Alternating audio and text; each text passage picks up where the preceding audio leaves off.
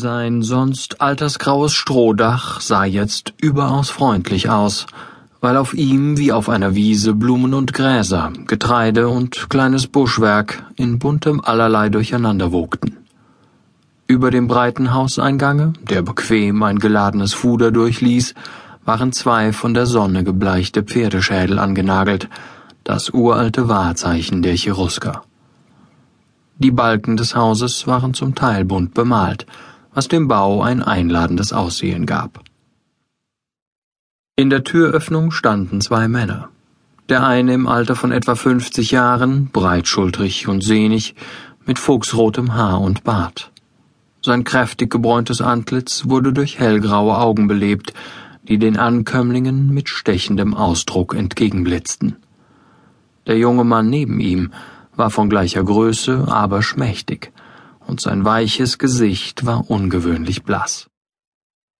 Man glaubte es ihm ansehen zu können, dass das Wollenwams, die eng anliegenden, bis zu den Füßen hinabreichenden Hosen und die derben, niedrigen Schuhe mit Lederspangen nicht seine gewöhnliche Kleidung seien.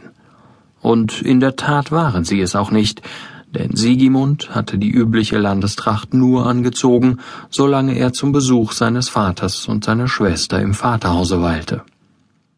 Sein sonstiger ständiger Aufenthalt war die Ubierstadt Köln, wo er als Priester im Tempel des Augustus tätig war.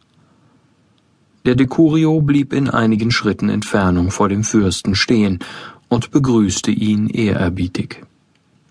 Einem Winke folgend trat er dann näher und zog aus der länglichen ledernen Kapsel, die er an einem Riemen zur Seite trug, eine Papierrolle und überreichte sie dem Hofherrn mit den Worten eine Botschaft des Feldherrn Publius Quintilius Varus an den Fürsten Segestes. Dieser übergab die Rolle seinem Sohn. Du bist des Lateins und des Lesens kundig. Verkünde du mir, Sigimund, was der Statthalter will.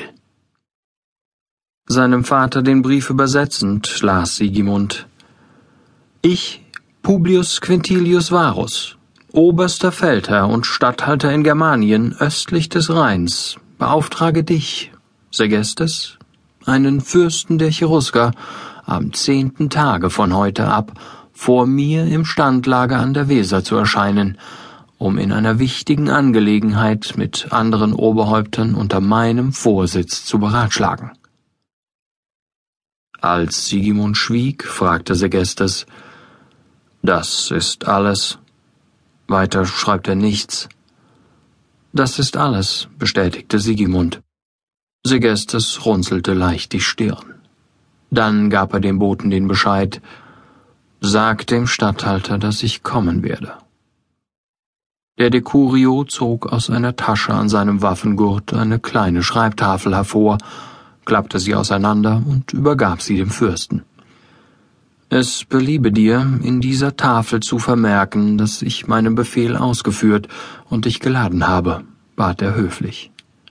Wieder überreichte der Vater die Tafel dem Sohne, der auf ihre mit Wachs überstrichene Innenseite mittels des daran hängenden Bronzegriffels die verlangte Bestätigung eintrug und die Tafel dem Fürsten behändigte. Mit ungelenker Hand zeichnete dieser sein Namenszeichen in Gestalt einer Rune darunter und gab die Tafel dem Wachtmeister zurück. Alsdann winkte er Buniko.